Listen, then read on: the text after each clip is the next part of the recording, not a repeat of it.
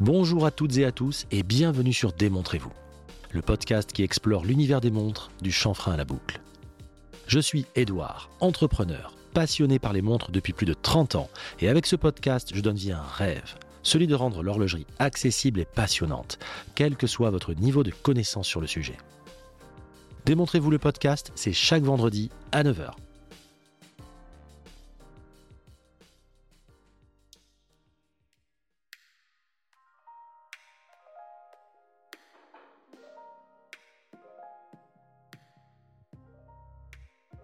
Je suis très heureux de vous accueillir pour ce nouvel épisode.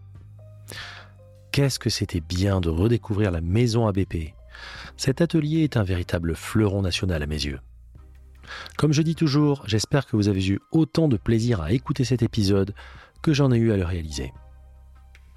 Comme chaque semaine, je remercie tous ceux qui prennent le temps de laisser une note 5 étoiles, un commentaire, un MP ou encore un follow sur Insta. Ça ne vous prend qu'une minute et ça aide beaucoup la chaîne à avancer et vous proposer des sujets toujours plus passionnants. Et là, une fois de plus, je vous gâte cette semaine avec un format un peu différent, un peu plus court, mais ô combien dense. Je suis sûr que vous allez adorer. D'ailleurs, n'hésitez pas à me faire part de vos commentaires via la publication Insta de l'épisode ou en MP, au choix. Le format que je propose aujourd'hui répond à une forte demande de votre part, à savoir le décryptage de tendances et phénomènes horlogers, qu'ils soient passés, présents ou à venir. En effet, dans un environnement complexe, abreuvé d'informations de toutes sortes, où les fake news et les sachants autoproclamés pullulent, il est parfois difficile d'avoir une analyse tranchée et juste. Par conséquent, à travers ce format, je souhaite vous apporter un éclairage dispensé par de véritables professionnels du secteur. Aujourd'hui, c'est Alexandre Léger qui nous fait le plaisir de se prêter au jeu de cet échange passionnant dont le sujet est la distribution horlogère. Description, évolution et perspective. Alexandre et moi en avons réalisé deux sur deux sujets complémentaires. Le deuxième, qui traitera du marché épineux de la seconde main, suivra vendredi prochain. Mais je sens que vous salivez déjà, alors je ne vous laisse pas attendre davantage et vous souhaite une très bonne écoute.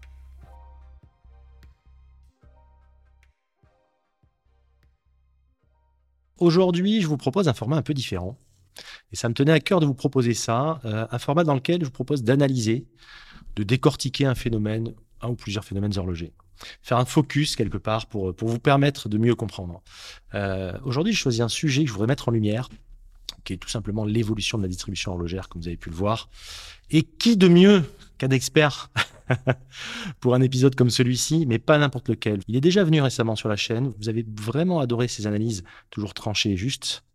Bonjour Alexandre. Bonjour Edouard. Donc Alexandre Léger, comme vous l'avez deviné, très certainement, c'est avec un grand plaisir que je te reçois aujourd'hui. Euh, c'est réciproque. Dans un, dans un épisode un peu différent, un format un peu différent. Ça te va comme programme? Mais tout, tout le programme me va bien.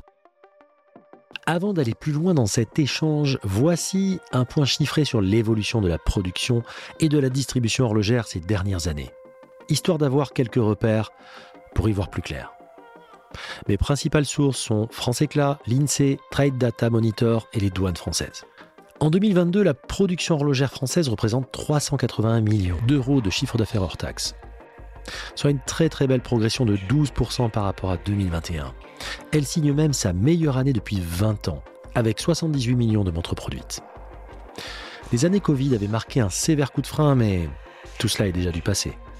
Le commerce en ligne, quant à lui, a bondi de 27% en chiffre d'affaires en 2022 par rapport à 2021. Côté distribution physique, les bijouteries représentent 26% des ventes, mais toujours 56% en valeur. Selon France Éclat, en 2022, les montres de moins de 1000 euros représentent 99% des ventes. Donc, évidemment, les plus de 1000 euros représentent 1% des ventes en volume, mais tenez-vous bien, 42% des ventes en valeur. Intéressant, non? Les gagnants de ces dernières années sont Rolex, Audemars Piguet, Cartier, Richard Mille et Breitling. Et une belle tendance qui se dégage sont les marques de niche, les indépendants en haute horlogerie, qui se quant à eux un chemin important et révèlent une véritable tendance de fond, à l'instar de Moser par exemple. Euh, je voudrais savoir un petit peu, euh, tu en parles de temps en temps quand tu passes sur certaines chaînes, etc., sur la distribution horlogère ces dernières années. Tu puisses me dire comment toi, tu, euh, Alors, je parle souvent des cinq dernières années parce que je trouve que beaucoup de choses ont changé depuis cinq ans. Euh, comment tu, comment tu vois ça toi? Euh, alors, les cinq dernières années, si tu veux, on va se dire que pour moi, il y a deux et trois, c'est-à-dire les deux dernières années où on est post-Covid et les trois années où on est en plein dedans. Exactement. Donc, en- si tu veux prendre un peu plus large, tu mets 10, euh, où là, on verrait un peu, Alors, un sur truc un 10. peu plus large. Sur 10 ans, en fait, il y a un truc qui, est, euh, qui a complètement changé la distribution horlogère, ça s'appelle Internet. Et Internet et tous ses dérivés, c'est-à-dire Internet, les réseaux sociaux, les blogs, etc. Mm. En gros, tu étais un petit peu un, un loup solitaire quand tu voulais faire un achat euh, dans les années, euh, jusque dans les années 90-2000. Tu avais un ou deux magazines qui étaient un peu dédiés à ça, mais finalement, dans la place, pas grand-chose, dans la, et encore pas forcément distribué partout, parce que tu sais, c'est le type de magazine que tu avais dans les salons des grands hôtels ou, euh, ou dans les salons Air France, etc., qui étaient réservés à une clientèle CSP+, parce que c'était les marques qui voulaient communiquer là-dessus, qui communiquaient, pardon, dans ces magazines-là, et donc ces magazines Très institutionnel. voilà, c'était, euh, on servait la soupe. Et, et donc, en fait, ça, c'est la, la capacité à avoir des informations et donc donner envie pour, au final, aller faire l'acte d'achat, Mm. c'était déjà très, très réduit dans les années 90-2000, 2000, euh, 80-90, 2000, l'émergence des blogs, l'émergence d'Internet. On a plus de savoir. Tiens, telle boutique, tiens, je veux cette montre-là, il y a une boutique qui est là, la boutique en propre de la marque Mhm. tiens, il y a un petit revendeur qui s'est battu pour l'avoir, etc. Bah tiens, il est pas, il est en banlieue, il est en province, etc. Donc là, il y a plein de choses qui ont changé. L'émergence des forums aussi. L'émergence des, fo- l'émergence des forums. Alors, on va dire que encore un peu plus loin, 2010 et fin des années 2010, bah, la possibilité d'acheter directement sur le site internet de la marque. Mm. Parce que avant, faut pas, faut pas oublier, c'est pas si vieux que ça. C'est vrai. T'avais pas les prix, hein. Tu fais bien de le rappeler. Oui, en effet. Je, je, je suis un vieux con de C'était 31 ans. C'était comme les menus dans les bons restaurants. Tu- c'est- C'était, c'était. Madame n'avait pas les prix. Mais madame n'avait jamais les prix. Il fallait surtout pas que madame aime le caviar. Euh, mais blague à part, en fait, tu n'avais pas la possibilité d'avoir les prix. Tu ne savais pas forcément été où la liste des revendeurs. Comme est-ce que tu pouvais y aller là, librement, sur rendez-vous, etc. Donc déjà, c'était très très opaque. Ce qui a fait Internet, ce qui a fait Internet, les réseaux sociaux, les blogs, tout cette, euh, cet univers du dématérialisé, en fait, finalement, a permis de matérialiser en fait l'acte d'achat. C'est assez paradoxal. C'est que plus tu avais des informations que tu n'avais pas accès avant, plus ça te donnait envie d'aller en boutique pour voir, pour toucher, pour acheter. Donc ça, vraiment, on va dire, depuis les dix dernières années, c'est vraiment, à mon humble avis, on va dire les années 2000-2010. Alors, on va dire que ça fait 20 ans, malheureusement. Putain, 20 ans. Je suis vraiment de plus en plus vieux. Tu vas mouchoir. Non, fait plutôt un anti-ride. Euh, en, en gros- depuis de- 2000 2000-2010, il y a eu une première grande vague avec la digitalisation. 2010 et jusqu'à la fin des années 2010, début des années Mmh, 2020, mmh. Covid, bah, c'était encore plus important et la distribution online, etc. Et là, en fait, finalement, depuis le Covid, on a même su que bah, des vendeurs qui étaient chez eux parce qu'ils ne pouvaient pas se déplacer vendaient même sur WhatsApp. Ce qu'on appelait au départ le click and mortar. C'est-à-dire, c'est, euh, tu, tu as une boutique à l'origine, ou en tout cas un point de vente, et tu commences à digitaliser. Qui là, vraiment. Et, et là, je donnerai pas des, je, je, je, je ne veux pas dire ce qui se passe euh, dans- parce que je ne veux pas dévoiler certaines choses, mais en gros, maintenant, aujourd'hui, on se rend compte que d'avoir une boutique physique, ça avait, tu en avais besoin au bout de la, je vais dire des des temporalités très larges, d'accord? Euh, c'est- je ne fais pas une généralité. Par exemple, tu te dis, bah tiens, je vais lancer ma marque sur un, via un blog, via un forum, via Internet, via Insta, etc. Tu commences à grossir, un peu à grossir. Tu as un peu des partenaires qui t'aident. C'est les deux, trois premières années. Hmm. Et finalement, tu te dis, bah en fait, ça serait bien d'avoir un lieu pour accueillir les gens. Tu fais cette boutique-là qui coûte peut-être très cher, peut-être trop cher. Et là, je pense qu'il y a des gens qui vont commencer à se dire, bah en fait, quitte à faire des événements ponctuels, ça me sera mieux et ça sera plus fédérateur pour une communauté que de se cogner une boutique à l'année longue avec des vendeurs, des salaires, etc. Et donc, je ne veux pas euh, vendre la peau de l'ours, voilà. Je pense que là, ce que je vois depuis quelques mois, à des petites échelles, des petites marques, on va commencer à revenir sur du ou du full Du digital, DN de la DNVB, Ou- quoi, concrètement. voilà, ou du digital plus des événements ponctuels.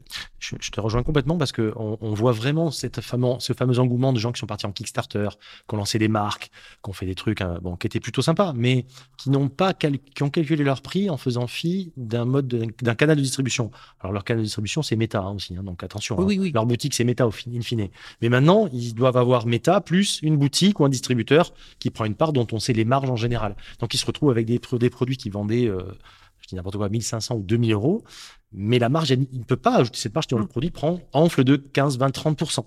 Et là, on arrive, je, suis- je suis gentil, puisqu'on est quand même sur une marge en général au moins de 2,5-3 euh, Mm. minimum sur euh, une montre qui est vendue à un distributeur horloger. C'est à peu près ça, je pense. Oui, c'est ça. Non, non, mais c'est ça. on est tout à fait là-dedans. Donc cette fameuse marge, cette fameuse marge, ben, il va falloir la, la trouver quelque part. Donc euh, on se rend compte que le modèle économique est mis à mal et certains font un pas en arrière et reviennent sur de la DNVB, c'est-à-dire sur du full digital, sur des pure players. Après, je pense qu'il y a quelques je- des nouveaux acteurs qui n'étaient pas des acteurs de l'horlogerie euh, ou et moi je me permets d'en parler euh, en joaillerie parce que j'ai vu aussi ça parce que j'ai la double Il y a casquette. la double casquette, c'est vrai. En fait, euh, bah, ils ont, ils ont eu besoin de connaître leur public. On en Mm. parlera tout à l'heure. Euh, quel enchaînement formidable. Oh, il Euh, fort, il vous fait du teasing, c'est formidable. en gros, je pense qu'ils ont eu besoin. Hmm.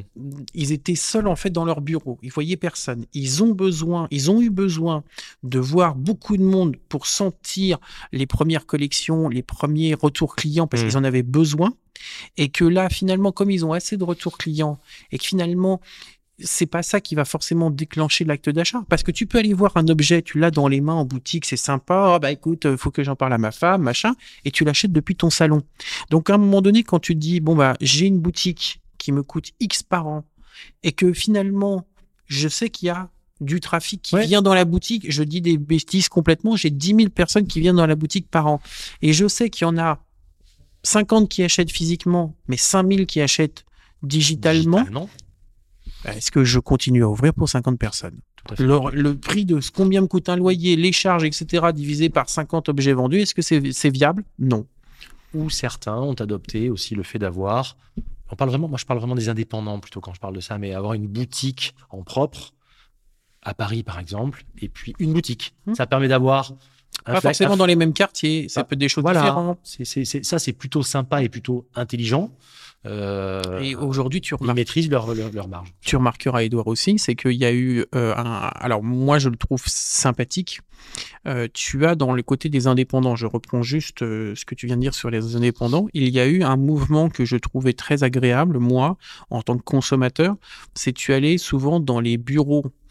Et dans les bureaux, tu avais une pièce dédiée à ça, façon showroom.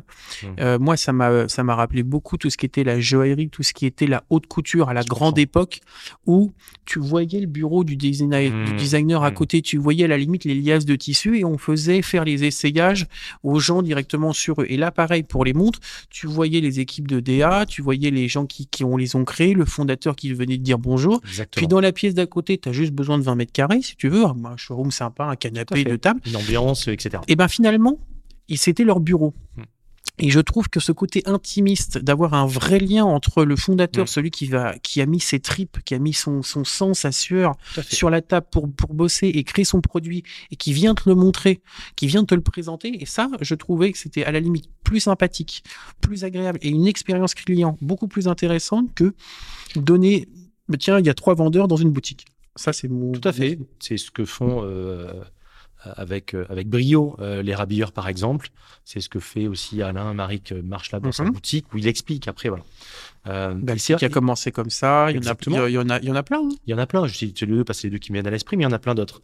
Et ça vient en plus se percuter à un moment justement, à- à- ça arrive à des prix où les gens ont envie de savoir à qui donnent leur argent, comme je dis à chaque fois, où en tout cas les groupes sont, sont un petit peu sortis et sont un petit peu éloignés, on va en parler. C'est-à-dire que le lien entre les gros distributeurs et les grands groupes, Il n'existe plus. il n'existe plus. Et Alors après, je, je veux pas qu'on fasse ce qu'on disait tout à l'heure euh, le en, manichéisme, en- en- en- en terrasse, c'est-à-dire que après il faut pas faire du faux storytelling. Euh, c'est-à-dire que on a aussi un peu trop, euh, comment dire, idéalisé le rapport qu'il y a pu y avoir il y a de, de nombreuses années, le lien entre euh, une marque et son distributeur. Euh, évidemment, on a ces images euh, des représentants des très grandes maisons, des fondateurs de ces très grandes maisons. Moi, je suis passionné d'aviation et j'en ai des, retrouvé beaucoup où les mecs partaient avec leurs mallettes euh, dans, euh, dans les Boeing, euh, les premiers Boeing Oui. intercontinentaux, où tu les vois monter sur la passerelle avec la mallette, où tu sais qu'il y a 15 montres qui vont aller présenter Oui, À- Rio, à New York, euh, à, à, à, à Hong Ça Kong. du rêve. Et c'est vrai que c'est un peu le storytelling d'une marque en disant ah bah le, notre bon petit patron avec son imperméable et, sa- et son chapeau allait faire le VRP de la boîte.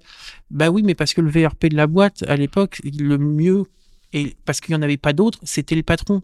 Et il fallait incarner. Et il faut dire aussi que bah, ce patron-là, c'était peut-être le fils du patron, le petit-fils du patron, et il allait voir son revendeur à l'autre bout de la Mhm. planète. Ça faisait trois générations aussi qui bossaient ensemble. D'où les collaborations avec les doubles signatures dans certaines maisons, etc. Donc, c'est des liens qui ont été très forts, mais attention, on parle d'épiphénomènes qui, Bien qui sûr. c'est, c'est, c'est 10, 20, Tu sais, on a, 20 trucs, pas on plus. a toujours tendance à. là, aujourd'hui, on, a, on a toujours, voilà, on a toujours tendance à refaire le match quand ça s'est passé et qu'on ne l'a pas connu surtout. Oui. On idéalise les années 60, 70, 80 pour beaucoup de gens qui n'ont pas connu. Attendez, c'était pas non plus euh, que l'euphorie, que Non, des choses sûr. extraordinaires, etc. et que des gens pleins de bonne volonté. Non, mais bien sûr. Euh, en- Mais c'est pour ça que quand tu parlais de, quand tu parlais aussi de euh, le client final dans tout ça, euh, le client, le rapport au, au client Ouais. avec une boutique, etc. moi, je trouve qu'il n'a pas forcément changé, puisque en fait, je pense que le client, même s'il était content ou pas content, il le disait pas. Aujourd'hui, on est maintenant, tu vas manger, euh, et euh, je vais pas revenir sur les discussions qu'on a eues en terrasse, mais Aujourd'hui, on s'est enregistré en terrasse. Euh, L'addition, s'il vous plaît, quatre fois. L'addition, s'il vous plaît, quatre fois. Non, mais bla- blague à part, ce que je, veux juste dire, c'est que tu, tu aujourd'hui, cette relation client qu'on a vraiment complètement idéalisée, euh, je, je pense que maintenant, on est dans un monde où tu vas manger des frites, tu dis, ah, elles sont pas assez- elles sont trop salées, elles sont trop poivrées, elles sont assez cuites, je mets une étoile ou je mets cinq étoiles, machin. Euh, aujourd'hui, plus personne n'a l'idée de se dire, je vais partir en vacances sans regarder euh, euh, si le resto a des étoiles, si ma location a des étoiles, le parc bien d'attractions, machin. C'est très polarisé en plus. Bon, aujourd'hui, voilà, et c'est souvent quand ça se passe mal qu'on le dit, c'est plutôt très mal et parfois très bien. C'est Voilà. plutôt très mal. donc voilà, c'est les deux écarts dans le, dans- sur l'échelle. Mais en fait, la relation client euh, dans les années euh, des années 30, 40, 50, 60, 70, 80, il n'y en avait pas. Je, je, je vais peut-être euh, mettre un gros pavé dans la mare. Il n'y en avait pas. C'est vrai. Parce que, euh, rappelez-vous une petite chose, quand vous achetiez chez... Il y a deux choses dans l'horlogerie que les gens ne percutent pas. Il n'y a pas que des Parisiens ou il n'y a pas que des, gros, des grands bourgeois de province qui allaient dans les grandes boutiques de province ou à l'international. Il y a des gens qui économisaient, qui se faisaient un plaisir, leur mariage, leur anniversaire. Ils montaient à la capitale, comme on disait. Euh, tu, tu as monté à la capitale, tu te faisais un cadeau, ouais. mais tu prenais ta montre, oh elle est belle, oh là là, elle est belle, machin.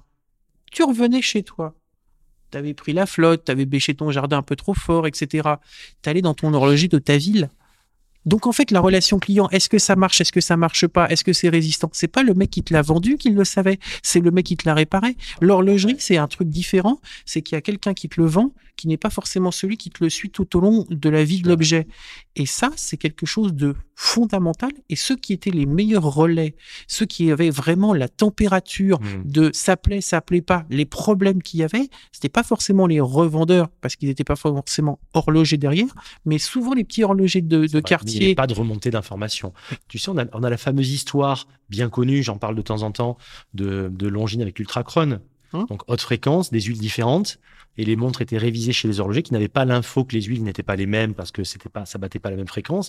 Donc, il y avait des problèmes sur les montres, des cadrans qui étaient tachés, etc. Parce que forcément, euh, l'information était, était poreuse et ne, et ne passait pas entre les deux, finalement. Mais, mais euh, tout à l'heure, et pour ceux qui me suivent sur Instagram, j'ai mis euh, la France éternelle en voyant une Citroën DS Ouais, dans les rues ça. de Paris. Bon, et ben ce qui s'est passé, c'est exactement l'horloge. Quand les gens qui me connaissent euh, savent ma passion pour l'horlogerie, l'automobile, c'est ce que je viens de t'expliquer, c'est exactement ce qui s'est passé pour Citroën dans les années 65, début des années, euh, milieu des années 50. Enfin, 50, ouais. 55 lancé Ouais, le lancement d'ADS, Mm. ben, tu dis à des tu dis à des gens donc c'est pareil pour l'horlogerie quand tu as commencé à avoir des fois des quartz ou les hautes fréquences etc. Tu leur dis bon bah c'est un moteur. Oui, mais tu répares pas la même chose en- entre une deux chevaux et une Ferrari. Les, les sphères de DS. euh, Et ben les premiers quand ils ont eu des problèmes avec les sphères hydrauliques, les mecs ils s'amusaient à réparer des deux chevaux depuis 48 en disant putain c'est vachement bien, c'est euh, une toile, c'est euh, quatre personnes sous un parapluie. Et là ils arrivent avec une, une station spatiale qui leur euh, qui qui, qui fuite partout etc. Et en fait ce qui ce qui a sauvé Citroën, c'est de faire des remontées d'informations de la base. C'était pas au quai de Javel où le mec il était à Perpignan, il remontait quai de Javel en disant bonjour monsieur André Citroën, dans le pauvre il était mort depuis 30 ans. Bonjour j'ai un petit problème. En fait c'est le terrain ouais, près de chez toi qui donne plus d'informations que celui qui est en grand, dans les grandes villes ou à Paris. Et ça, beaucoup de gens l'ont oublié. Les marques ne veulent pas en parler. Pourquoi? Parce qu'en fait, aujourd'hui, les marques ne veulent pas, elles, elles veulent pas faire comprendre et elles font volontairement oublier aux clients que avant elles ne géraient pas tout.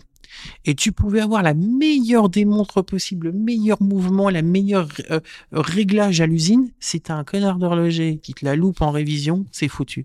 Et le problème de ça, c'est que avant, bah tu, tu- aujourd'hui, maintenant, tu dis, oh, t'es sur, sur ton clavier, qu'est-ce que c'est nul, c'est mal réglé, machin, les problèmes de SAV. Et là, tout le monde le savait.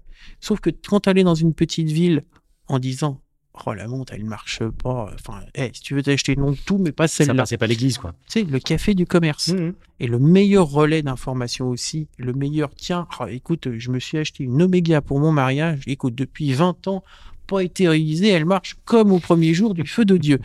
Et ben ça, ces remontées d'informations-là, Ouais. ben, on a oublié que c'était ça. Parce que les, les gens qui sont dans, ces, dans, dans les boîtes euh, d'horlogerie ont occulté complètement ce, ce canal, enfin ces canaux de distribution et de réparation. Est-ce que tu penses que depuis 5 ans, il y a une prise de conscience des groupes ou pas du tout? Non. Non. À dessein? Ou parce que parce qu'ils perdent pied Parce que il y a quand même euh, ce, feedback qui est quand même l'apanage des, des indépendants maintenant. Globalement, quand ils créent une montre, ils font des allers-retours. Encore une fois, on n'est pas en train de dresser un portrait manichéen, attention. Mais globalement, ce qui a fait la force des indépendants, c'est de dire je vais créer une montre, je vais faire ça, ça te plaît, ça te plaît pas, on fait des allers-retours, etc. Et le feedback, etc. Le, le, pro- le, pro- le problème, Edouard, c'est que ce que tu viens de dire sur les indépendants, c'est tu peux, tu peux le redire sur plein d'autres domaines. Alors, je crois que ça va être euh, à chaque fois, je vais reparler de l'au- de l'automobile, mais c'est parce que c'est, on est vraiment très proche. C'est les deux domaines mécaniques où celui qui te la vend et celui qui te la répare sont pas forcément les Ouais. mêmes. Quand tu achètes une voiture extrêmement pointue, extrêmement technologique, c'est pas forcément technologie informatique, hein, mais même à l'époque, qui était avec des réglages que si tu ne savais pas comment la régler, c'était un problème. Bah en fait, tu t'adressais à la personne qui te, l'avait vendu. Mm. Donc aujourd'hui, c'est la même chose. Si tu es un indépendant qui te fait un mouvement entièrement de manufacture, bah forcément que tu peux pas aller sur ton catalogue de pièces détachées quand tu es en horloger. Bonjour, je voudrais un barillet pour ETA 2482. Tu es obligé d'aller t'es obligé d'aller voir à la source celui qui l'a fabriqué. Donc forcément que le lien, il ne peut pas se casser euh, et le retour d'information, il est là. Après, les indépendants, je pense qu'ils l'ont fait exprès Mhm. pour certes garder ce lien, avoir le feedback, mais je pense que le plus important pour eux, c'est pas pour l'objet qu'ils viennent de vendre, mais c'est pour le, suivant. Oui. Enzo Ferrari, La base, encore, la- la base de, de la data, encore, quoi. encore une fois, euh, Enzo Ferrari, on lui demandait quel était votre modèle préféré, il répondait le prochain. Donc, c'est ça qui est important. Euh, je pense que aujourd'hui, avec les données qu'on peut avoir compilées, etc., tout le monde, tout le monde te dit, mais d'une manière complètement faux cul, oh là non, mais vous savez, euh, cher monsieur, nous allons créer des boutiques euh, parce qu'il nous faut un retour client. euh. Non, les enfants, c'est pas ça. C'est que vous voulez des adresses mail, vous voulez des adresses, vous voulez des adresses mail et vous, vous voulez savoir, euh, bah, c'est monsieur, comment il vous appelez, monsieur Tartampion? Alors, monsieur Tartampion, il habite où? Telle adresse. Bon, euh, c'est un homme qui a tel âge, qui a tel âge pour lui envoyer une newsletter à chaque anniversaire, etc.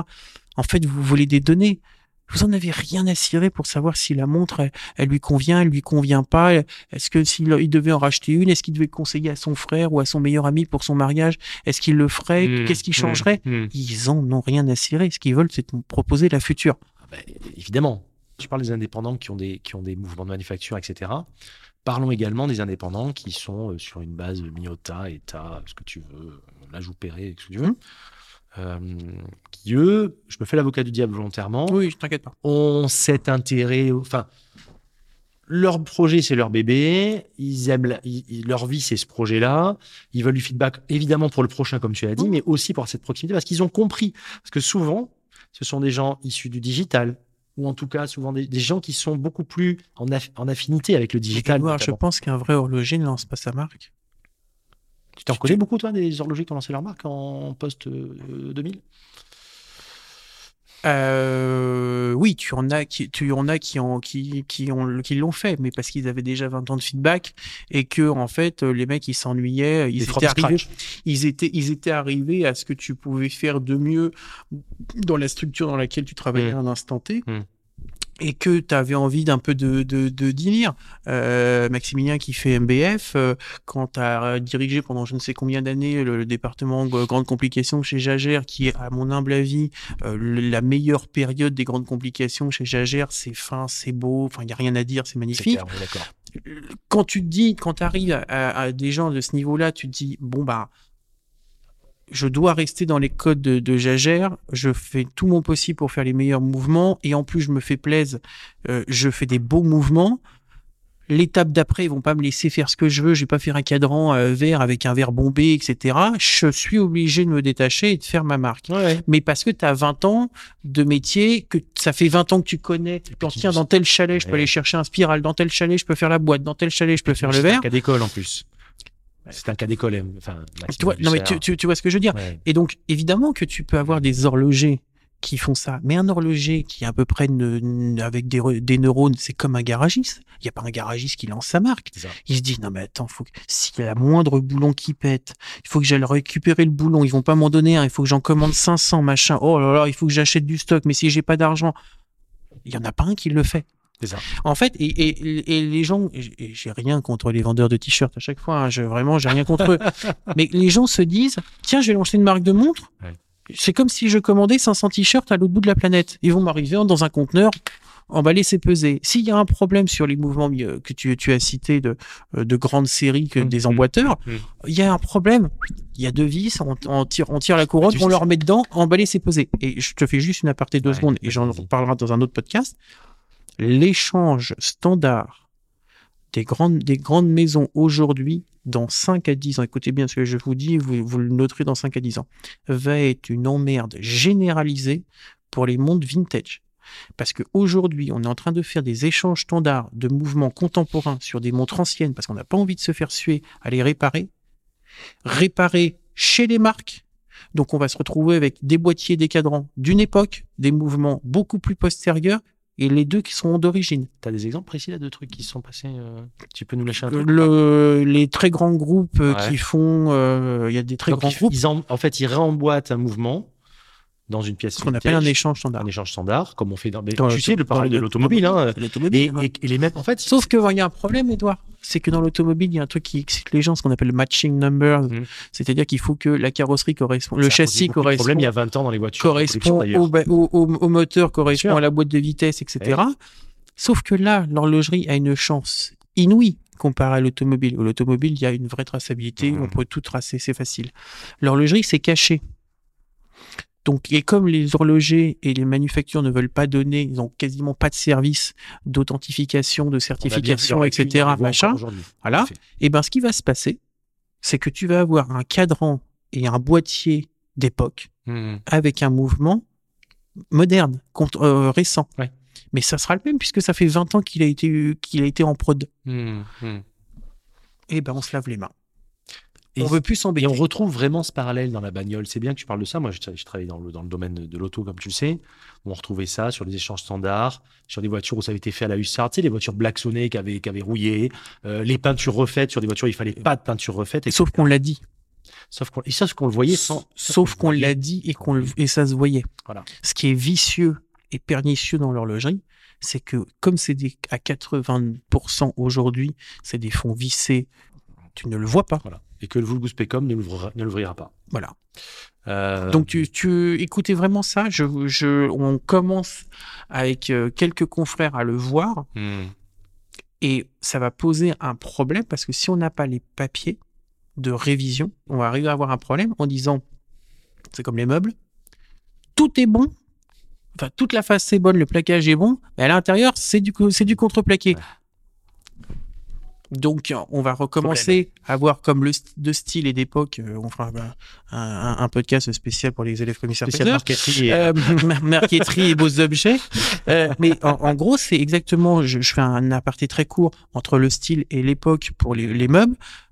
T'as raison, il est intéressant, le parallèle. D'époque, ça veut dire que tout est d'époque. Il peut y avoir des restaurations plus ou moins mo- récentes, mais la structure, ce qui fait la valeur, Mmh. ce qui Mmh. fait la- la- Les l'objet en, en- en lui-même, c'est d'époque, Mm, mm, avec les matériaux d'époque, les façons d'époque Tout à fait. versus le style, ça y ressemble, mais pas avec les matériaux d'époque, avec des nouveaux matériaux, avec des nouvelles techniques de fabrication. Des fameuses copies d'anciens. Voilà. Et là, ça va vraiment poser problème parce que on va tomber.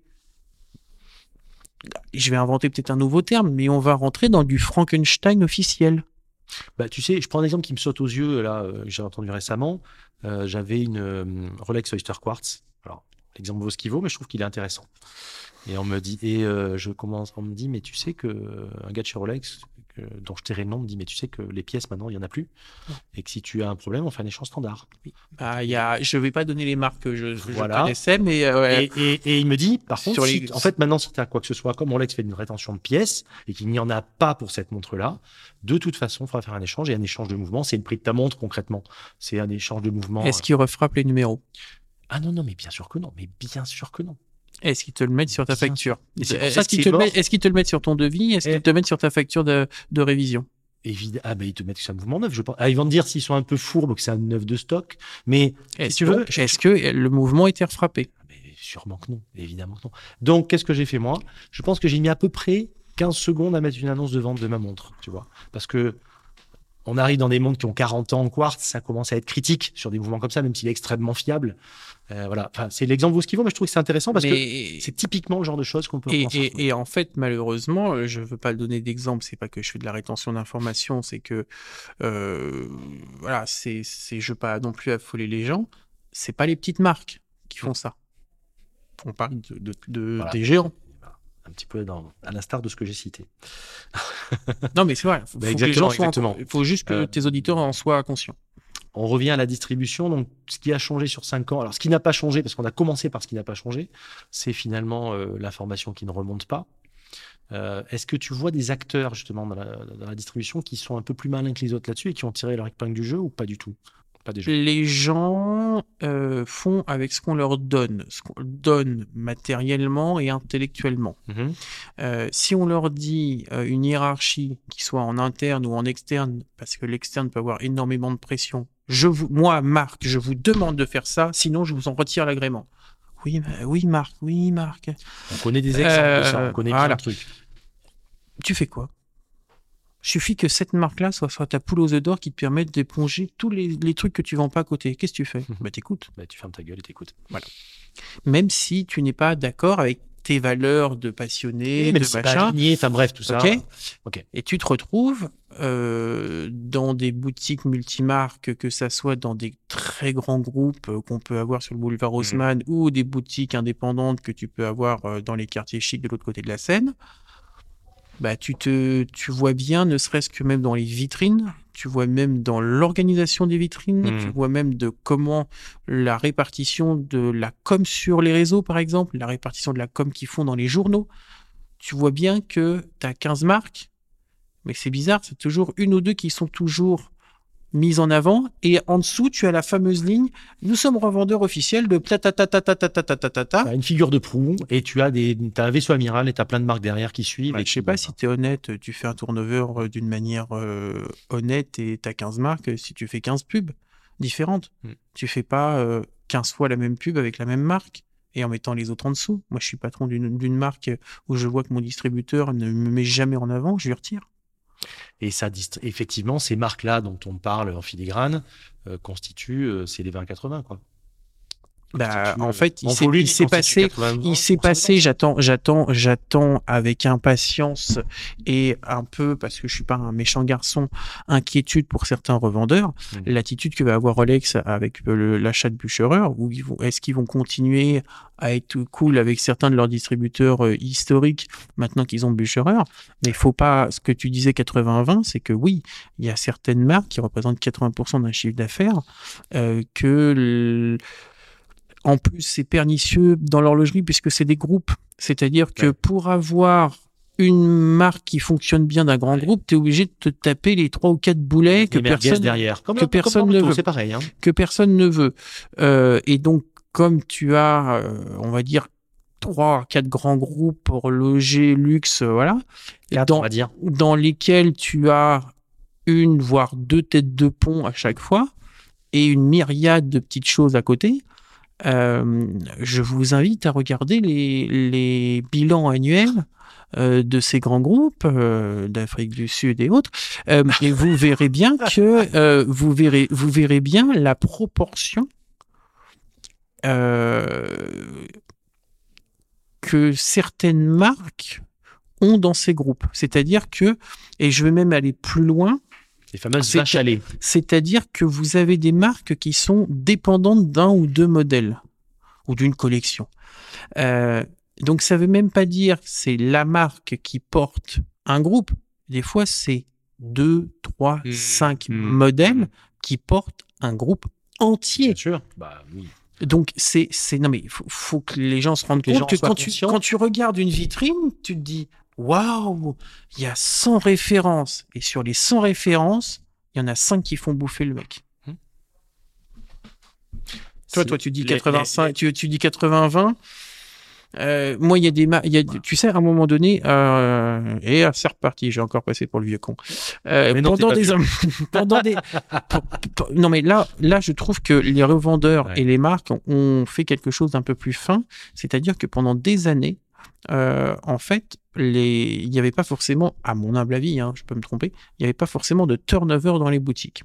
Donc en fait, la même collection qui était relativement les, les modèles Ça classiques, beaucoup moins. Il y avait moins la fast fashion un peu de l'horlogerie. Voilà. Tu as raison. tu avais en fait la montre classique, trois aiguilles, cadran gris clair avec Ouais. bracelet noir. Elle bougeait pas pendant 2, 3, Et 5 même la Sud. dans, pendant il a 2, 3, resté 5 25 ans. ans pareil. Non, mais quand tu, tu rentres dans une boutique où tu voyais dans la vitrine, c'est des modèles iconiques qui ne se vendaient des fois pas Mm. et qui restaient. Et en fait, ça me rappelle, euh, ça toujours euh, cette anecdote d'Olga Berluti qui elle avait laissé euh, des chaussures en vitrine la nuit et que euh, de noir elles sont passées à, elles sont Ah. passées à, À marron. à marron, etc. Coloré, ouais. Bah, dans certaines boutiques, on savait que les montres, elles étaient restées tellement 2, 3, 4 ans en fonction, et je vous, je vous jure que c'est pas une blague, en fonction en de comment la boutique était mise dans la rue par rapport à, l- Oui. au soleil qui tapait dans la boutique. En, mais, J'ai vu ça. non, mais c'est, c'est, c'est- je, je déconne pas, hein.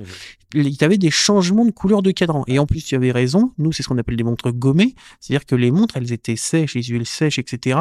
Remises chaque matin, ressorties chaque soir. Ah. C'était, Plein, plein ouest ou plein sud, elle se prenait le soleil en exposition toute la journée, en plus avec l'effet de serre. Et on voyait, de toute façon, il n'était pas rare de voir les montres qui étaient marquées dans des marques euh, comme Omega, Omega Rolex pour ne citer qu'elles, parce que c'est généralement ce genre de choses aussi.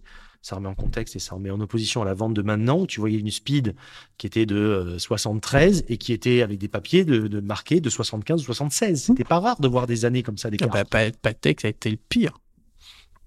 Patek, moi, j'ai eu dans les mains, dans les mains, mes mains à moi, euh, produite en 46, vendue en 64.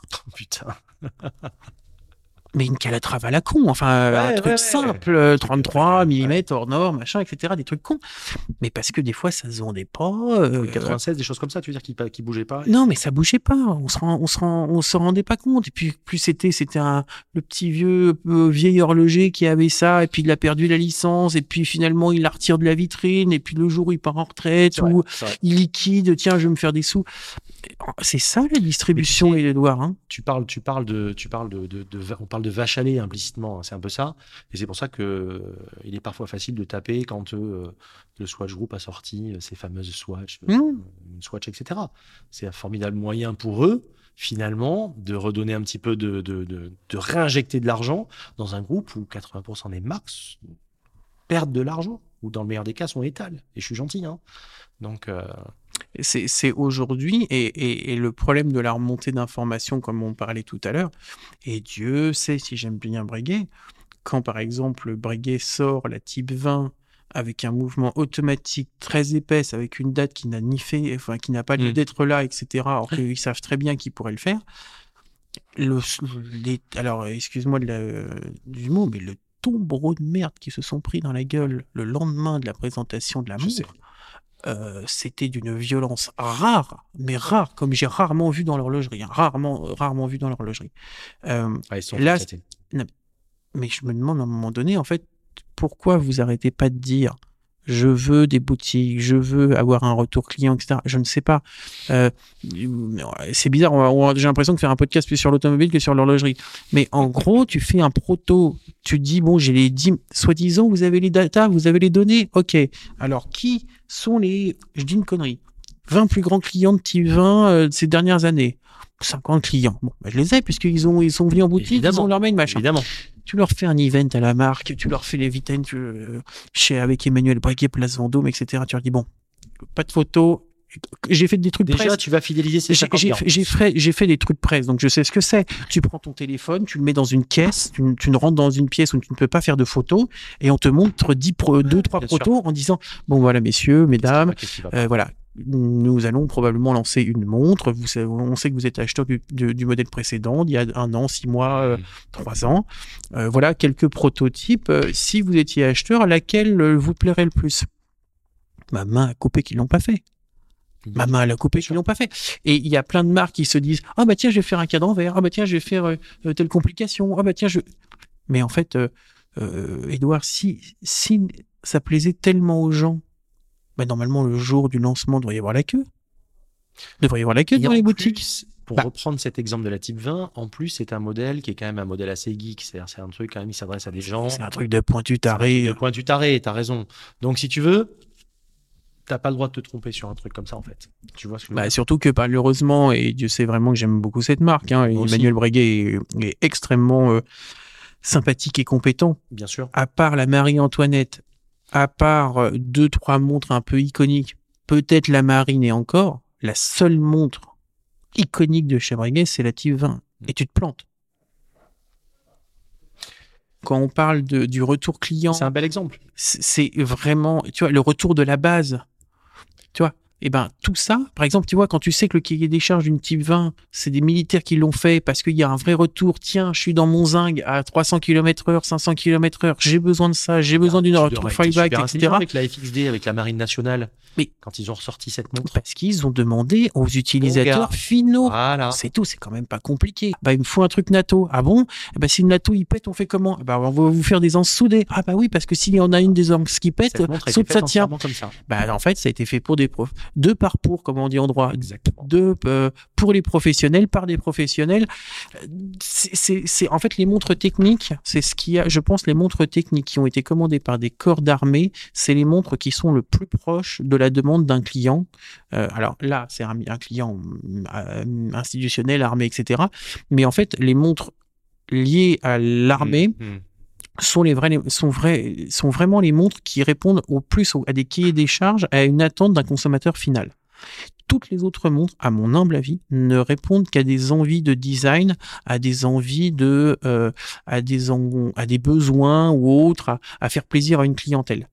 Mais, mais, mais réellement. Et les plus grands succès, en effet, tu as raison, sont des montres qui ont répondu à à des cahiers des charges précis chez Blancpain, chez ZRC, chez Universal, chez Rolex à une époque, etc. Enfin, avec la Comex, ils ont fait des choses extraordinaires. Mais et toutes ces montres qui ont traversé le temps, qui sont iconiques, qui sont bien pensées, qui aujourd'hui euh, euh, sont plébiscitées. Mais les montres qui ont été faites juste uniquement par souci d'esthétique ont souvent de graves erreurs.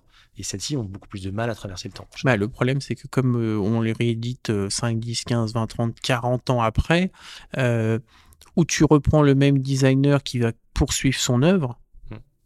J'aurais fait ça à l'époque si j'avais eu la possibilité d'avoir tel outil technique, euh, dans telle ambiance, etc. Donc tu prends le père et tu lui fais évoluer son modèle. Mm, mm. Ce que a fait un peu Genta. Oui. Euh, oui, Genta, il reconnaît, je crois que j'ai eu il y a pas longtemps, je veux pas dire une bêtise, mais il reconnaissait pas trop les, les offshore. Il disait, mais c'est pas mes montres. Euh, moi, je les ai pas conçus comme ça. Oui, c'est pas lui. Euh, donc euh, voilà, c'est pas lui. Et elles avaient juste 20 ans d'écart. Hein. C'est quand même pas fou. C'est juste une génération. Et, Et ça change et ben ça change beaucoup. Donc moi, je pense que quand tu as le père ou la mère, hein, évidemment, euh, de- de- d'un objet et que 5 ans, 10 ans, 15 ans après, tu dis bah si aujourd'hui tu devais le refaire avec les contraintes d'aujourd'hui, recontextualisant. qu'est-ce que tu qu'est-ce que tu ferais? Ah bah tiens, je ferais 2 mm plus large, je ferais avec ça, avec euh, tel. Là, je pense qu'il y a une légitimité. Mais si tu, tu demandes à des gens Hmm. qui n'ont qui n'ont pas connu le produit, qui finalement étaient sur euh, bah, euh, sur autre chose euh, qu'encore six mois avant, qui sont pas imprégnés de la marque, qui, qui ne connaissent pas le modèle, qui ne connaissent pas l'historique, qui se sont pas baignés dans l'histoire de l'objet, l'historicité de tout ça, en fait. quelque bah, le problème, c'est que tu t'adresses pas à eux, tu t'adresses à un client final qui, lui, ce cet historique-là, il le connaît peut-être même mieux que les gens qui vont la concevoir. Et, là, et les deux et les deux réalités se confrontent, se percutent, et il se passe ce qu'on a pu voir sur des lancements, encore plus récemment avec la 50 Atom. Euh, qui, où là, il y a eu des problèmes de marketing, mais ça, c'est autre chose. Ouais, c'est autre chose. Il n'y a pas eu que des problèmes marketing, mais il y a un peu les deux. Mais Oui. voilà, c'est un goubi-boulga de de- d'erreurs qui font à la fin euh, un pétard mouillé, selon moi. Mais c'est mon interprétation. Mm. Euh, tu crois que la distribution demain, ça sera du digital, du full web? Qu'est-ce qui peut être la réponse, à ton avis, la plus euh, euh, adaptée de la part des, de ces groupes, de ces distributeurs concrètement Euh, Réellement, je pense qu'on arrive à un point de stabilisation où va y avoir les deux qui vont, qui, il va y avoir les deux qui vont euh, perdurer en parallèle et en commun. Mm. En parallèle, c'est-à-dire que tu vas avoir des boutiques physiques Mm. et tu vas avoir Internet. Donc une complémentarité, tu veux dire? Et à un moment donné, ces, ces cours, enfin ces lignes droites vont se croiser Mm. Parce que ce que tu auras vu en boutique, tu vas l'acheter sur Internet. Et ce que tu as vu sur Internet, tu vas l'acheter en boutique. Donc en fait, l'acte d'achat de dire je suis dans une boutique avec euh, maman à côté de toi, tiens, ça me plaît, allez chérie, je te l'offre pour ton anniversaire. Clique la carte bleue. Physiquement, ça existera toujours, mais parce que tu l'as peut-être vu dans un magazine ou sur Internet. Et inversement, tu étais dans la boutique, puis tu dis non, je vais réfléchir, et deux jours après, avec euh, ta, ta- ton sûr. téléphone, deux clics sur le bouton de gauche, et hop, tu vas pouvoir l'acheter en direct. Tu vas l'acheter directement sur ton téléphone, pardon. Donc pour moi, c'est deux canaux qui vont perdurer en parallèle et qui ont qui de toute façon ont besoin de se croiser. Mm. Après, est-ce qu'il y a une autre chose qui va euh, euh, émerger? Euh, je pense que façon les, je, je, je vais faire sourire tes, tes auditeurs, mais je pense que euh, les réunions tupperware, ça va pas exister dans l'horlogerie ou dans le bijou. Euh, je me vois mal un représentant Rolex aller chez quelqu'un. Bonjour, euh, j'ai la nouvelle collection de plongeuses. Euh, je pense que ça, tu vois, ça n'existera jamais. Bon, Euh, est-ce que les salons, est-ce que dans les salons, euh, est-ce que dans les salons horlogers où on présente les nouveautés et comme il y en a de moins en moins et qui comme les les, les groupes peuvent pas arriver à s'entendre euh, pour pouvoir faire des choses sympathiques et cohérentes. Je pense que le côté avant, t'allais comme au salon de l'auto acheter ta voiture, ben, je pense que plus ça n'existera plus d'aller au salon de au salon de de de, de, de montres euh, d'un regroupement de plusieurs marques. Alors nuance, je pense que ça se fera pour les salons d'indépendants Mm. comme ça s'est fait il y a quelques jours à Mhm. Paris, là où euh, bah, tu peux pas les avoir en, en physique parce que c'est des petites marques qui viennent de se lancer. Là, ça a son sens. Là, ça a son sens, mais je pense que dans les grandes maisons euh, euh, établies, respectées, euh, euh, façon salon de l'auto, quoi. voilà, façon euh, Baselworld comme il y avait Baselworld, avant, pour voilà. les vieux encore une fois, et ben ça, ça, ça n'existera plus. Ça n'existera plus. Ça existera pour les petits indépendants comme je viens de te dire. Voilà. Après, qu'est-ce que qu'est-ce que les horlogers, qu'est-ce que les gens euh, dans l'horlogerie, deux choses, euh, peuvent inventer pour faire un nouveau canal ou des nouveaux canaux de distribution, je pense qu'on arrive à un, un- un- on arrive au bout. Mm. Tu te mets par exemple, on, on va parler après du vintage, mais euh, et encore du vintage non parce que sur Chrono 24 tu as aussi du moderne. Mm. Euh, tu peux essayer euh, une montre en 3D. Tu peux la mettre Ouais, en, réalité virtuelle. Donc, mais je pense que à la réalité virtuelle, tu te rends pas compte si la montre elle fait 25 grammes ou on en fait 150. Donc c'est une première, c'est une, une étape intermédiaire entre full digital Mm. Mm. et j'ai besoin d'essayer la montre physiquement. Bah tiens, je l'essaye en me mettant la main comme ça. Oh, ça me va bien au poignet. Mais finalement, tu as quand même besoin d'aller en boutique. Ouais. je, je pense que les deux extrêmes, Internet pur et euh, Mm. boutique pure, resteront. Peut-être qu'il y a des choses à inventer entre les deux.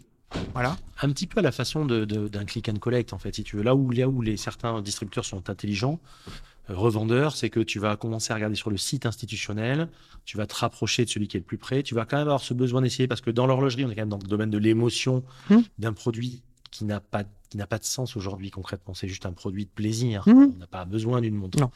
Donc on veut essayer, on va voir si ça va avec son poignet, etc. Et les gens le comprennent de plus en plus. Moi, je le martèle tout le temps. Mais- Et derrière, tu peux après voilà, te rapprocher et finalement l'acheter localement, comme à l'inverse, comme tu disais. Mais, mais commencer par ce et- point-là. Edouard, tu me racontais tout à l'heure en terrasse que tu as eu une expérience dans une, dans une boutique euh, pour acheter ou pour essayer un objet.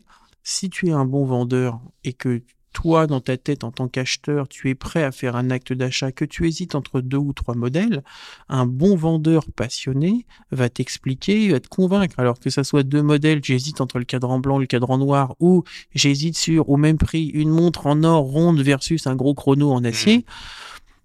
Tu as, je pense, besoin, c'est pas un chat qui te répond sur Internet, qui, a- qui pas te IA, comprend, qui peut sûr. te comprendre, c'est quelqu'un qui a 2, 3, 5, 10 ans de métier de vente de passion Mm. pour te conseiller. Est-ce que monsieur, vous avez déjà une montre de ville? Oui. Ah, bah alors, dans ces cas-là, mettez le truc de sport. Est-ce que vous avez telle, telle couleur? Là, évidemment, là, il y a une valeur ajoutée du physique. Mm. D'accord? À mon humble avis, hein. il y a une valeur ajoutée du, du physique. Et je pense que les gens seront même à la limite prêts à payer euh, un prix peut-être le même ou plus important qualité de service. pour avoir un vrai service. Éviter de se dire, bah tiens, euh, si je joue avec les douanes ou si je joue avec les exportations, j'ai gagné 14,32 euros de frais d'exportation depuis euh, un pays. De toute façon, ces gens-là, tu ne euh, les verras pas en boutique dans tous les cas. Donc, euh, ou en tout cas, pour acheter. Et de toute façon, c'est pas des gens passionnés pour moi. ce sont pas déjà passionnés, puis ce sont des gens qui, qui cherchent le, le prix. Après, il y y y a mille façons de s'y intéresser, Oui, oui, oui. mais ce ne sont pas des gens qui, de toute fação, achèteront en boutique et qui seront preneurs de l'expérience utilisateur. Oui, non, mais ça, je suis complètement d'accord avec toi. Euh, pour terminer sur ce, sur ce chapitre que je trouve très intéressant, et on pourra continuer à en parler si vous voulez sur, sur le, le, le fil Insta, euh, on parlait de cette perte de lien avec, le, avec, le- avec la perte de traçabilité, etc. C'est là que effectivement, et tu le sais bien, euh, via Bucherer, via euh, Pre-Owned de chez Rolex, etc., il y a quand même des coups de maître qui ont été faits par... euh, ils sont quand même bons là-dessus, il n'y a, pas- y a pas à dire, on peut pas, on pas dire, hein, si les mecs sont super bons. Euh, le marché euh, de l'occasion, pour vous donner un ordre d'idée, alors selon les sources, c'est entre 5 et 7 fois, représente 5 et 7 fois le marché du neuf, ce qui est quand même incroyable. Et c'est un marché que les marques ne se sont pas appropriés depuis des dizaines d'années. C'est-à-dire que ça part dans la nature, on ne sait pas, et euh, la Rolex d'occasion était vendue par euh, un distributeur connu, moins connu, vrai, fausse, euh, refran- enfin, frankensteinisé, etc. On ne sait pas, révision hors. Euh, Qu'est-ce que tu penses qu'il y a comme piste Est-ce que tu penses que des pistes comme les NFT, de la blockchain, donc du certificat, watch certificate, etc., c'est des choses intéressantes?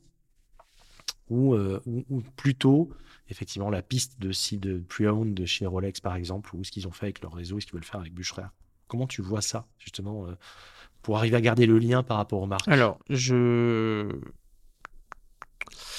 euh, je- vais essayer d'être euh, impartial, puisque tu as cité des choses où j'ai euh, participé à, à la création ou à l'émergence de certaines choses. Mm. Je vais donc être impartial. Ça dépend qui tu as derrière.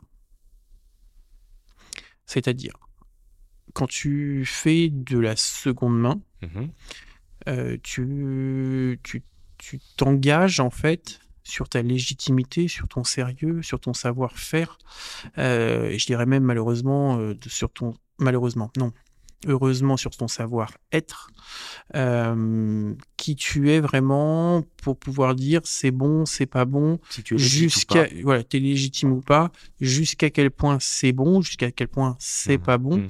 Donc en fait, derrière, il y aura toujours un humain pour te, Bien certi- pour te certifier ta montre. Donc ça, c'est la première étape. La deuxième éta- Après, la deuxième étape, c'est euh, dans quel format ce certificat est réalisé? Certificat papier, certificat NFT, PDF, quelles sont les, quelles sont les sécurités? Les supports qu'on va utiliser. voilà, le, le support et ce support, quelle est sa sécurité, quelle est la légitimité de ce certificat, Euh, Qu'est-ce qui te permet de faire? Est-ce que derrière, bah, tu peux euh, assurer euh, euh, parce que c'est un expert reconnu, agréé, euh, qui te l'a signé? Euh, C'est des choses qui sont, euh, pour l'instant, pour moi, balbutiantes Mm.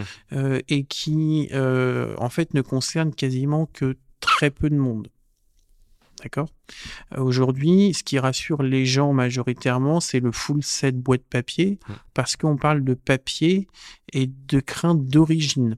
Parce que même les gens ne savent pas que c'est pas parce que moi, devant moi, j'ai un set qu'il est d'origine. Il peut être reconstitué. Je suis l'un des seuls experts, si ce n'est le seul expert en France, à écrire un écrin d'origine quand je suis sûr que c'est son écrin d'origine ou un écrin d'époque. C'est-à-dire que oui, c'est bien de la marque, mais ce n'était pas le sien C'est pas né avec la ou marque. c'est pas forcément le sien ou euh, voilà. Donc je suis très précis là-dessus. Tout le monde me, peut aller vérifier les ventes que, que je Mhm. fais. Mhm. Là-dessus, je suis très pointu. Ensuite, les papiers. Les papiers d'origine, en Je fait, sais qu'il y a eu du faux et du les- faux punché. les papiers d'origine, les deux tiers du temps, n'oubliez pas qu'une montre, que ça soit une montre d'homme ou une montre de femme, c'est des cadeaux. Donc on ne met pas forcément le nom, on ne met pas forcément la date. Donc ce qui peut, ce qui reste à, à 90% des cas, Mhm. c'est forcément que vous avez une- une- un numéro de série et un numéro de référence. Le reste, vous ne savez pas si ça a été vendu à Monsieur Tartampion ou ça comment. Comme et- etc. Et nos amis et nos amis transalpins ont eu des imprimantes d'une qualité formidable pendant des années. Oui, je n'en parle pas plus. Bon.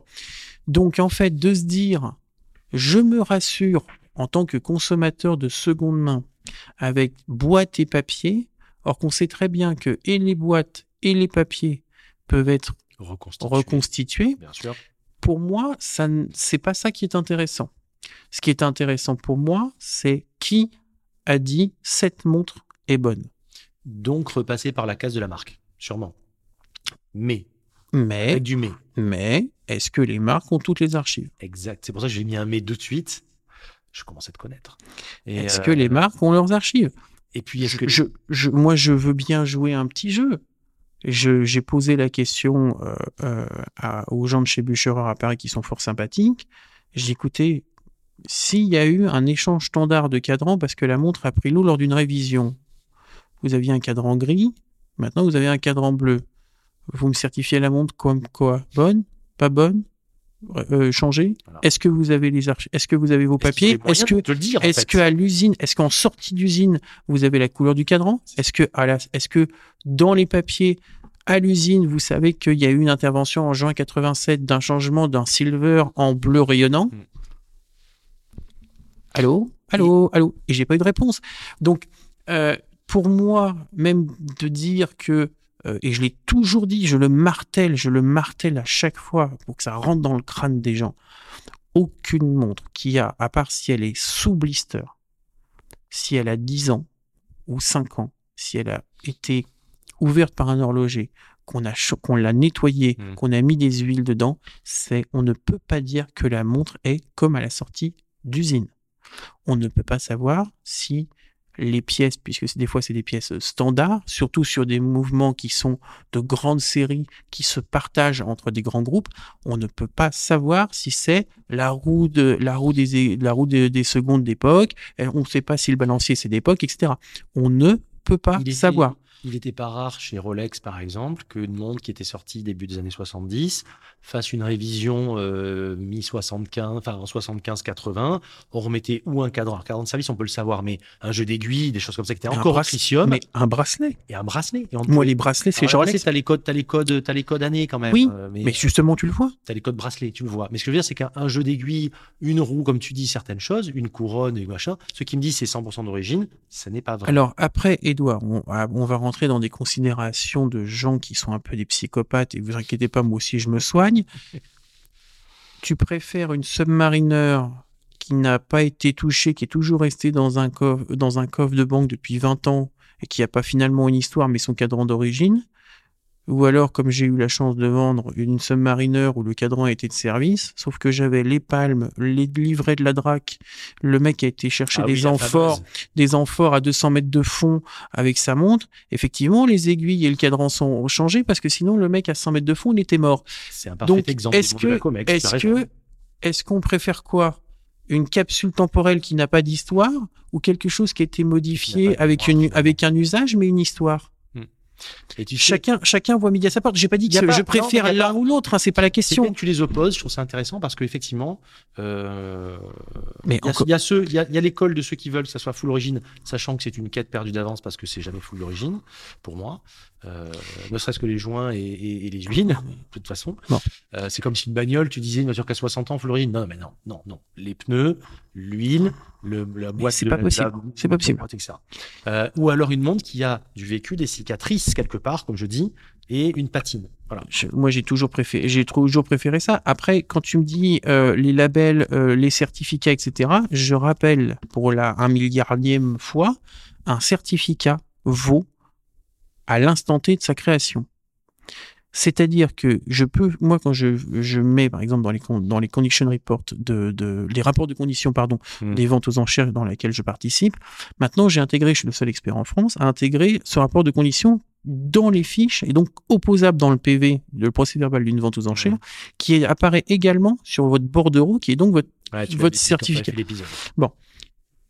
la montre fonctionne, machin, lors de l'expertise.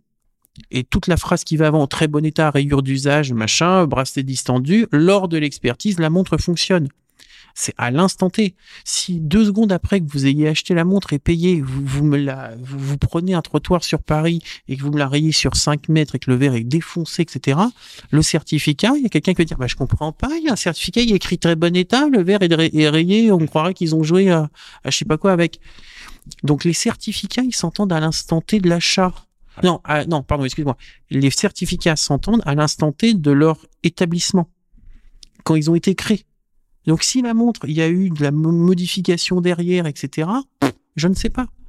Donc tous ces certificats, qu'ils soient NFT, pas NFT, blockchain, pas blockchain, etc., honnêtement, pour moi, tout ça, et j'ai participé à, à, à la création de certaines choses, où j'avais déjà dit les limites, euh, j'avais déjà dit les limites euh, euh, qu'on pouvait avoir, mais parce que les gens ont, ont, ont- ont une idée qui était louable, mais la- la- l'aboutissement de l'idée n'était pas forcément euh, euh, euh, faisable et compréhensible, et surtout, ça dépend par qui le fait, surtout quand tu es jugé parti, c'est pour ça que j'ai dit non, j'ai arrêté, parce que je, on peut pas être jugé parti. Ça aussi, c'est un problème. Jugé parti. La marque, est-ce qu'elle a, est-ce qu'elle doit tout te dire? Est-ce qu'elle va tout te dire? Jusqu'où elle va te dire les choses? Quel intérêt elle a à aller jusqu'à ce degré d'information? Est-ce qu'elle ne tire pas une balle dans le pied en donnant, en divulguant certaines informations? Enfin, il y a tout. En fait, Ou alors, dans ces cas-là, tu sélectionnes. Je te propose qu'on aille plus loin dans un autre épisode. On va s'arrêter là pour l'instant parce que je pense qu'on a fait un, un petit premier bon tour et euh, on va aller un petit peu plus loin dans la partie euh, marché seconde main dans un prochain épisode. Merci Alexandre pour euh, le temps. Je t'en prie, Edouard. On aurait pu aller encore plus loin, mais on va le faire Tout très de vite. suite.